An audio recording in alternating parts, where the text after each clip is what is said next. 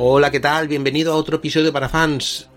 La estrategia del jaguar, estrategia diplomacia del jaguar, es un informe escrito, puedes encontrarlo por, internet sin demasiados problemas, hará algo más de 15 años, que explica la historia de en principio la aviación francesa en su área de influencia africana, aunque en realidad vamos a ver las estrategias de control postcolonial hasta aproximadamente el 2007-2008, que fue cuando se elaboró está escrito por lo que era en ese momento teniente coronel de las Fuerzas Armadas Francesas, Gero Laborie.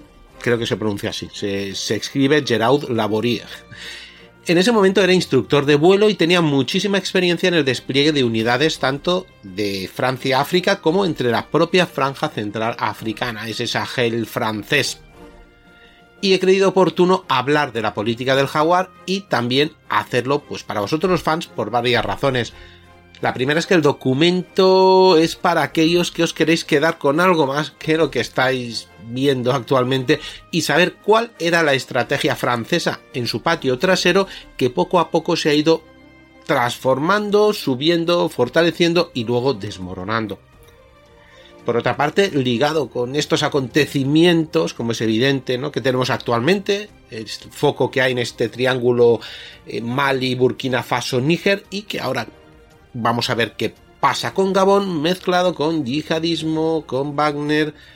Aunque, bueno, me temo que Gabón va por otro lado, ¿eh? Bueno, también como complemento al gran juego del 24 de agosto que hablamos de Níger, pero sobre todo lo que está pasando en el África de influencia francesa, que cada vez tiene menos de influencia y, aún menos de francesa.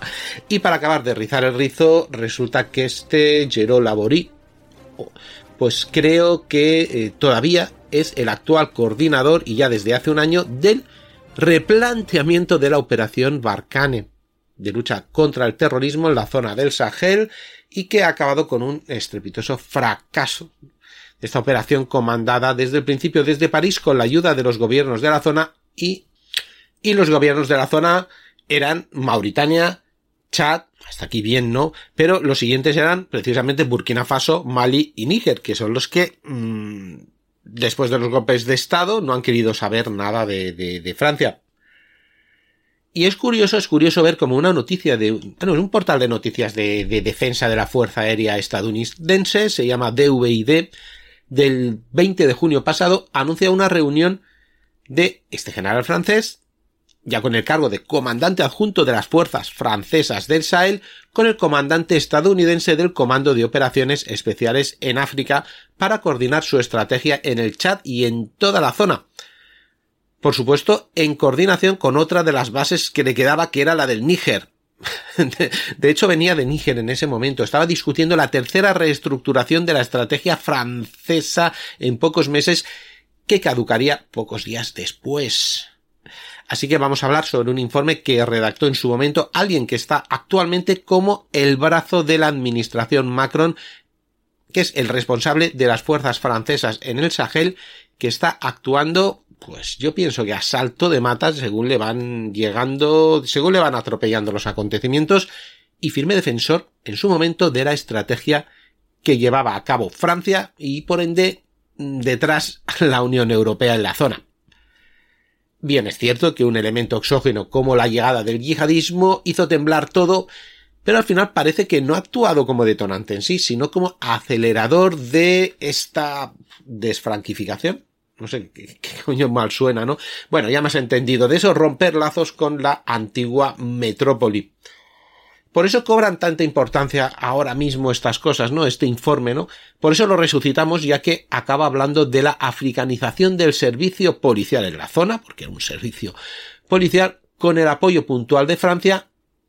Ya veremos cómo, ¿no? Porque es bastante interesante y cómo esa estrategia, aunque, mmm, bueno, la verdad que parecía bastante bien planteada, luego algo ha fallado, algo ha fallado porque no ha servido para mucho, sino todo lo contrario. Y por supuesto hay quien pesca en río revuelto, porque en ese momento no teníamos tampoco a la Wagner con capacidad para reforzar a cualquier gobierno golpista que precise una fuerza de élite en la zona que no sea pro-francesa, y tampoco teníamos a China como principal inversionista, ojo. Eso no sé si llega a ser tan determinante en los acontecimientos actuales, tengo mis serias dudas. Ya sé que mis compañeros del gran juego piensan que sí, que China ha podido mover hilos, pero yo soy de los que piensan que a los chinos, pues, ya le iba bien, ¿eh? La situación como estaba. Pero bueno, eso sí, tienen que mover ficha y acabarán moviendo fichas si no lo han hecho ya, todas las que sean necesarias. La movieron para defender sus intereses en Etiopía. Está claro que no van a dejar de aprovechar las oportunidades. Eso es lo que tiene ser una potencia. Y luego, oye, China nunca ha convivido mal del todo con Francia. Mm, veremos. Un par de apuntes más antes de, empezar con el informe. Por una parte, está escrito de una manera muy friendly para los franceses.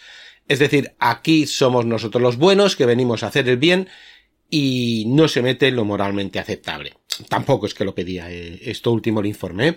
pero sí que ensalza los éxitos y admite fracasos, pero mm, no demasiado. Pero por otra parte, a ver, la Bogie sabe de lo que habla. Ha participado en numerosas campañas de despliegue aerotransportado en la zona y aunque el escrito sí está hecho para agradar, las lecciones y los desafíos están muy bien trazados y se pueden sacar muchas experiencias a nivel geopolítico. Eso sí, como he dicho antes, yo considero al autor y, según las dos entrevistas últimas, es representante de la antigua estrategia francesa de sus excolonias, de su patio trasero, hablando en plata, la vieja estrategia que tal vez, tal vez no seguro, no supieron cambiar a tiempo ni política ni militarmente y necesita un giro de timón, uh, tal vez que va a ser difícil que lo quieran tomar y como ya llevo demasiada introducción, vamos con la diplomacia del jaguar o la estrategia del jaguar, como tú quieras.